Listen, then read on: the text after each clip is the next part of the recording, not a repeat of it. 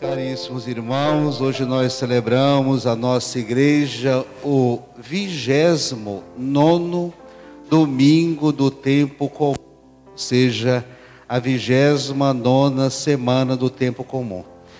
E Deus, Ele sempre nos faz um afago, Ele sempre nos faz um carinho. A Sagrada Escritura é cheia desses momentos em que Deus vem ao nosso encontro, nos abraça e diz: Eu te amo, você é meu, você é minha. Isto é uma graça, é uma bênção que o Senhor faz a todos nós que temos um pouquinho de fé. Ele vem ao nosso encontro, nos abraça e nos acolhe. E esse afago que o Senhor nos faz para introduzir esta reflexão de hoje está lá no Evangelho de João 15, 16. Ele diz para você: Não fostes vós que me escolhestes, foi eu que sempre vos escolhi. Você é meu, você é minha. Portanto, essa segurança, essa esperança, esta presença de Deus nos torna fortes. A presença do Senhor em nossa vida e vem essa presença não somente para os justos, mas para os pecadores. Eu vi para acolher os pecadores. Eu não vim somente para os justos, diz Jesus Cristo. E na primeira leitura nós temos essa experiência com um rei chamado Ciro, que não era católico. Deus lança a mão de Ciro e intervém junto àquela pessoa que era pagão. Envia, capacita Ciro a intervir junto a uma região que estava afetada pelo pecado da falta de fé. Ora, quando você vê um pagão, imediatamente a gente pensa que não tem fé. Quando você vê alguém que não tem uma religião, é, o pré-conceito já é de dizer que não tem fé. Jesus pensa e age diferente. Ele apanha, busca aqueles fracos de fé, aqueles que a sociedade às vezes exclui, por um motivo ou por outro, e faz dessa pessoa um instrumento de santidade. E Ciro foi exatamente esse pagão que não conhecia Deus, mas já vivia pelo seu procedimento. Às vezes, o proceder de uma pessoa que não tem fé é mais cristão do que um batizado. É para a gente se questionar. E Deus lança a mão de Ciro e envia para essa missão transformar, libertar, ser um instrumento de libertação, tirando o povo da escravidão. Ou seja, aquilo que se faz, grande ou pouco, não é somente obra dos nossos esforços Toda obra do ser humano tem a mão de Deus ali por trás. Ou seja, a primeira leitura orienta-nos que nós somos meros instrumentos da graça e da misericórdia do Senhor. E a partir do momento em que Deus nos capacita, em que Deus nos unge com a sua força, nós nos transformamos. E essa transformação é feita pela graça, não pelo nosso merecimento. Quantas coisas já fizemos que quando nós olhamos para trás, a gente percebe: será que foi eu que fiz isso? Não. Deus usou você. Deus usou a sua força em você. Lhe revestiu de graça para que você possa em sua casa, para que você possa em seu trabalho, para que você possa no seu relacionamento, para que você possa na sua igreja ser esse instrumento. Mesmo com os nossos pecados, Cristo nos ama, nos capacita e nos envia a ser instrumento de vida, a ser instrumento de santidade a testemunhar que Cristo está vivo. Enquanto São Paulo, na segunda leitura de São Paulo aos Tessalonicenses, ele diz: as obras de fé que você faz. O sacrifício de caridade realizado por você. E a firmeza e a esperança de sua fé estão sempre presentes diante da face de Deus. Deus não esquece do bem que você faz. Ele esquece do pecado nosso. Ele esquece de nossas ações más. A partir de uma confissão, fica para trás o erro e ele olha para você considera você, se relaciona com você como uma pessoa nova, uma criança pura. A força da confissão, a força da absolvição, nos capacita na pureza de uma criança. Isso é belíssimo. A gente às vezes não se deu conta, nós às vezes, da importância de uma confissão bem feita. A partir dali, eu sou uma pessoa nova, eu sou alguém puro, eu sou alguém transparente diante da minha consciência, da sua consciência e da presença de Deus. Portanto, nossa fé, nossas obras estão ancoradas na presença de Deus, efetivada na fé e na caridade esforçada. Irmãos, vale a pena fazer o bem. E enquanto nós vivermos, caminharmos aqui, a nossa missão é a prática do bem e ela está estampada diante da presença de Deus, diante da graça de Deus. Ilustrando o Evangelho, hoje o Senhor nos expõe a maldade dos fariseus e de Herodes. Desde o ano 6, após o nascimento de Cristo, a Judéia, ou o povo judeu, tinha um governador romano, era dirigida, era orientada por um governador romano.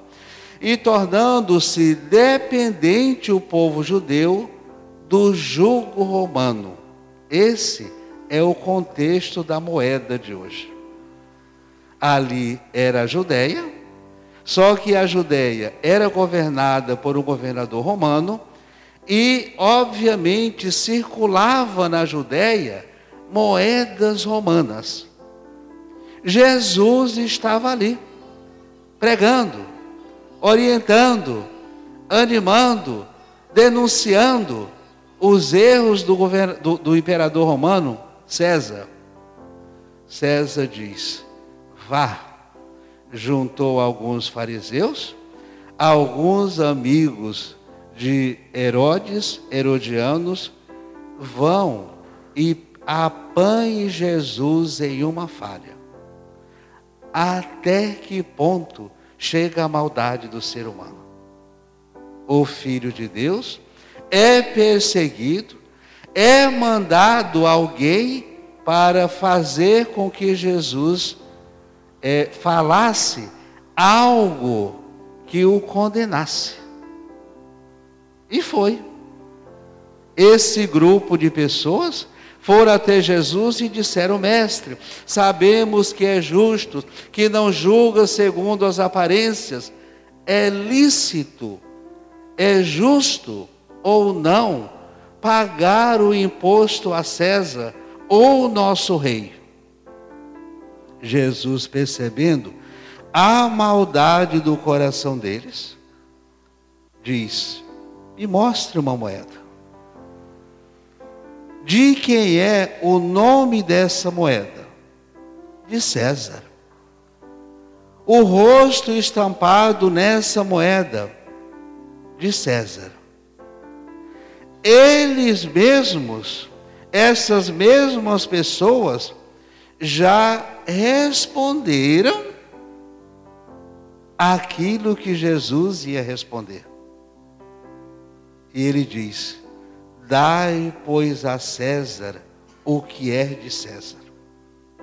O rosto é dele. O nome é de César. Vocês lembram que Cristo nos diz que nunca se pode servir a dois senhores. Ou se serve a um, ou não vamos servir nenhum. Eles baixaram a cabeça e saíram preocupados com essa resposta incisiva de Jesus. Ele não se deixa enganar. Jesus apresenta essa moeda, é apresentado essa moeda a Jesus.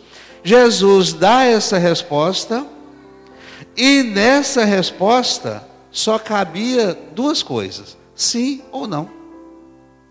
Ele não disse nem que sim, nem que não. Ele gera uma reflexão. Pensem um pouquinho. Eu não vou me dobrar diante dessa moeda. Eu tenho um Deus que me ama. Eu tenho um Deus que eu dobro o meu joelho. Eu tenho um Deus que é o meu superior. Não é César e nem é essa moeda.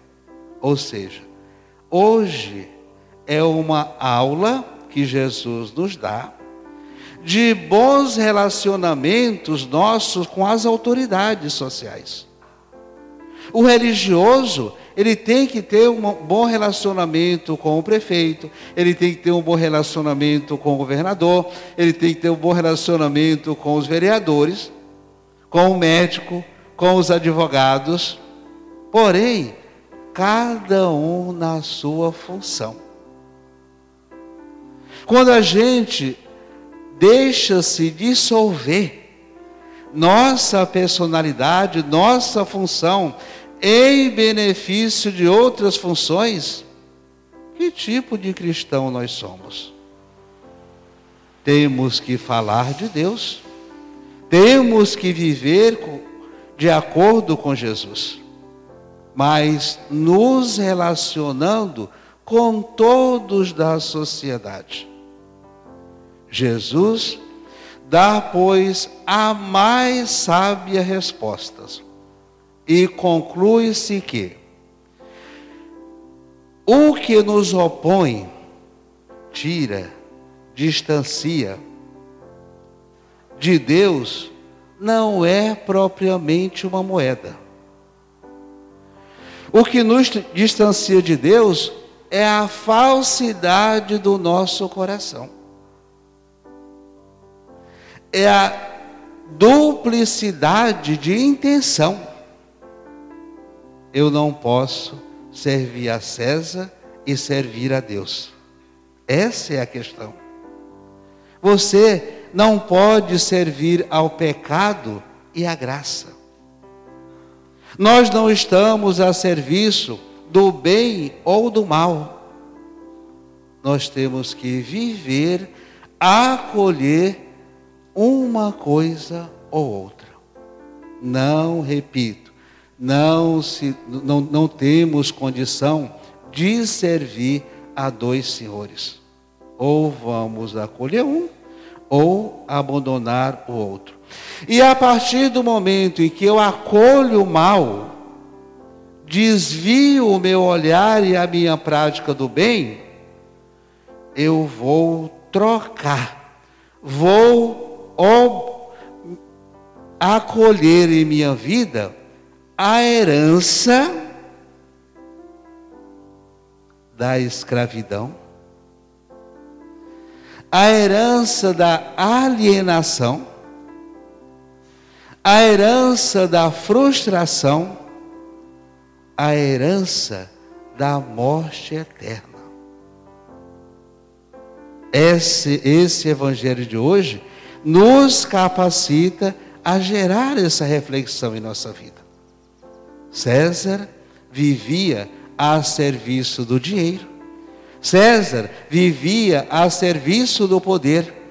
César vivia colocando em sua vida a escravidão dos outros para se sobrepor ao seu poderio. Jesus diz: não, isso está errado. E nós, no nosso relacionamento, do dia a dia, na nossa convivência, priorize essa realidade. O bem sempre nos liberta.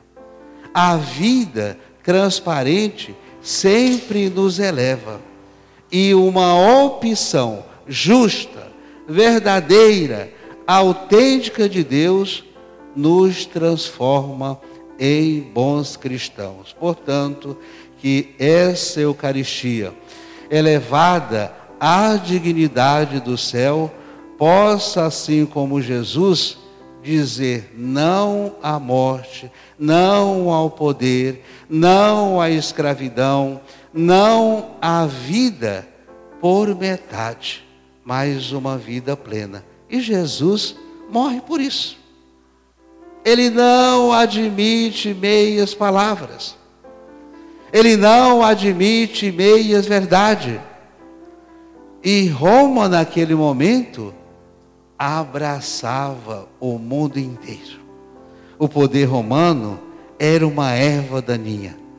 E Jesus diz: não eu não me dobro sobre César, eu não me dobro sobre o pecado, eu não me dobro por ninguém. Morro testemunhando a vida, morro testemunhando a verdade. Esse é o sentido. Às vezes é difícil a gente permanecer de pé diante de um rei poderoso é difícil se permanecer de pé diante de uma força que parece maior. Mas a graça, a conversão, a santidade nos restaura, nos dá uma força maior do que todos os reis da terra. Isso é perfeito para cada um de nós. Portanto, meus irmãos, que sejamos assim, como São Paulo na segunda leitura que nos orienta, ancorar nossa vida na fé, como Ciro da primeira leitura, que é capacitado a testemunhar Deus na sua fraqueza e a Jesus no Evangelho, que diz não ao pecado, ao poderio, a prepotência que o mundo oferece. Às vezes, nós temos que levantar e dizer não àquilo que não é conveniente para a nossa vida. Dizer não àquilo que é causa de morte. Dizer não àquilo que é causa de dor. E naquele momento, César passava no mundo inteiro como um grande vulcão, sem dó e sem piedade. Jesus chorava por isso. A mágoa de Jesus era isso. Sem nenhum pingo de misericórdia. E é por isso que Jesus nos diz: sem misericórdia não há santidade, sem misericórdia não há salvação. Quem passa em cima dos outros como um rolo compressor, que tipo de misericórdia tem? Que tipo de piedade existe nessas pessoas? Coração duro, portanto, que o nosso coração possa estar flexível diante da graça, da misericórdia e do perdão do Senhor. Assim seja.